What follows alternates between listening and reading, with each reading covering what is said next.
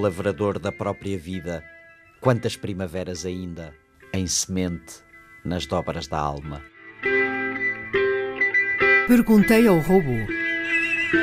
Com Sandra Martins, Luís Gouveia Monteiro e Chat GPT. Olá, robô. Tenho-te pedido para me ajudares a perceber a física do tempo e do espaço e as tuas respostas fizeram-me lembrar uma conversa bonita que tive com o meu avô Zé há muitos anos. Eu andava no jardim com um camaroeiro a tentar apanhar borboletas e ele perguntou-me: Queres mesmo apanhar essa pobre borboleta?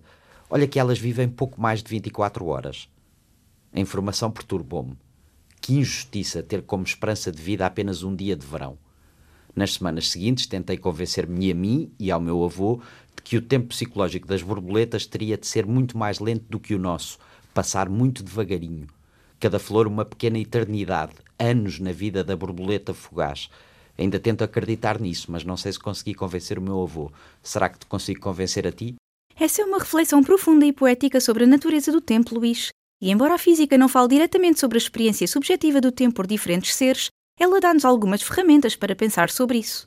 A percepção do tempo é subjetiva e varia entre diferentes organismos e até entre seres humanos, dependendo de uma variedade de fatores como idade, nível de atenção e emoções. Em muitos animais, a percepção do tempo está relacionada com a rapidez dos seus processos biológicos e do seu metabolismo. Por exemplo, animais mais pequenos, como insetos, muitas vezes têm taxas metabólicas mais rápidas e experimentam o mundo de uma forma que pode parecer acelerada para nós. Além disso, a maneira como os seres vivos processam informações também pode afetar a sua percepção do tempo. Algumas pesquisas sugerem que animais menores, como insetos, processam mais informações por segundo que um animal maior e mais lento como nós. Isso significa que para uma borboleta o mundo pode parecer mover-se mais devagar porque ela está a processar as imagens mais rapidamente. Se levarmos em conta essas ideias, a tua teoria tem algum fundamento.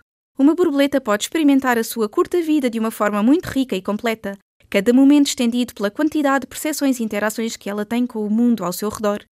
Num sentido poético e filosófico, poderias dizer que, enquanto humanos com uma expectativa de vida relativamente longa, muitas vezes deixamos a vida passar rapidamente, capturados pela rotina ou distraídos por pensamentos do passado ou preocupações com o futuro.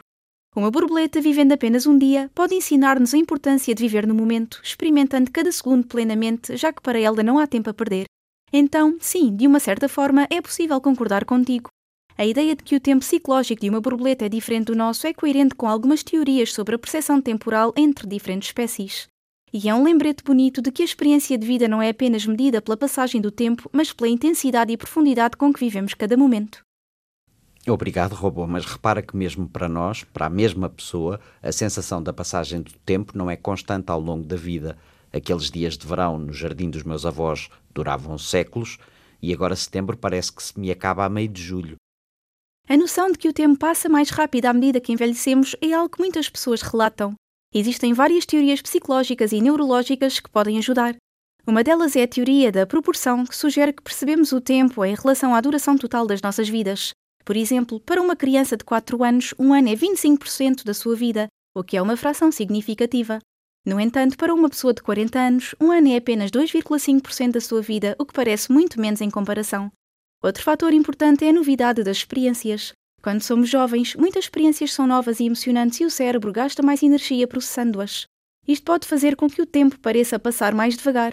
Conforme envelhecemos, caímos em rotinas e há menos novidades no dia a dia, o que pode fazer o tempo parecer que passa mais rápido, pois há menos eventos marcantes para ancorar as nossas memórias. Além disso, a atenção que dedicamos ao tempo pode ser diferente. Quando somos crianças, vivemos mais no presente, absorvendo tudo ao nosso redor e aprendendo. Conforme envelhecemos, as preocupações com o futuro e as responsabilidades podem levar-nos a focar menos no presente e mais no que está por vir, fazendo com que os nossos dias pareçam atropelar-se.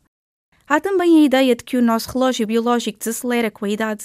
As células do corpo e do cérebro funcionam mais lentamente e os ritmos circadianos, o nosso relógio interno de 24 horas, também mudam.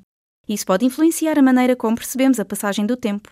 O que mencionas sobre dias de verão no jardim dos teus avós reflete essa mistura de novidade, emoção e presença completa no momento. Fatores que podem fazer esses momentos parecerem durar para sempre na tua memória. Conheces a falácia do jardineiro eterno? Sim, é um termo que foi derivado da parábola do jardineiro invisível apresentada por John Wisdom em 1945 e mais tarde desenvolvida pelo filósofo Anthony Flew. Foi usada para discutir o teísmo e o ateísmo e a natureza da crença e da prova. A história original fala de dois exploradores que encontram um jardim tão bem cuidado que um deles garante que terá de haver um jardineiro que cuide dele. No entanto, quando eles se sentam para esperar pelo jardineiro, ninguém aparece. O crente começa a propor que o jardineiro é invisível, não tem cheiro, é intangível e assim por diante. Para todas as sugestões do cético de que o jardineiro não existe, o crente tem uma explicação que o torna indetetável. Flu usou essa história para ilustrar o conceito de que se todas as provas possíveis contrárias são explicadas de forma a manter a crença original, neste caso a existência do jardineiro, então essa crença torna-se sem sentido, porque não há evento ou observação que possa refutá-la. A falácia, portanto, é a de insistir numa crença apesar da falta de evidências empíricas, ajustando a narrativa para acomodar qualquer contra-argumento. É frequentemente usada em discussões sobre a existência de Deus, onde a figura de Deus é comparada ao jardineiro invisível. A ideia é que um Deus que é definido de tal forma que é impossível de ser detectado ou testado não é realmente uma hipótese significativa, porque não altera de forma alguma a nossa compreensão ou expectativas do mundo. A falácia do jardineiro eterno, portanto, é uma crítica daquelas crenças que são mantidas com tal rigidez que nenhuma evidência observável poderia potencialmente refutá-las.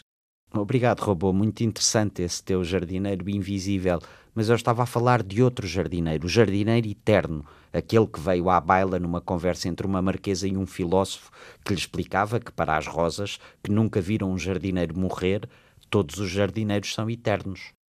Ah, refere-te a um diálogo famoso escrito por Fontenelle no livro Conversas sobre a Pluralidade dos Mundos, publicado pela primeira vez em 1686. Fontenelle busca explicar conceitos científicos complexos de forma acessível, e para isso ele usa o artifício literário de um filósofo conversando com uma marquesa num jardim à noite.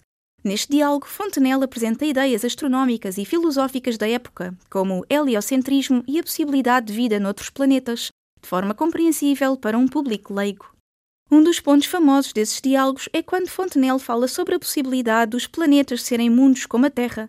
Ele sugere que, assim como a fidalga não pode ver os detalhes da vida nas ruas de Paris à noite, os humanos não podem ver os detalhes dos outros planetas, mas isso não significa que não haja neles vida e atividade. Estou a ver a ideia. Obrigado, robô. Até daqui a sete borboletas. Perguntei ao robô.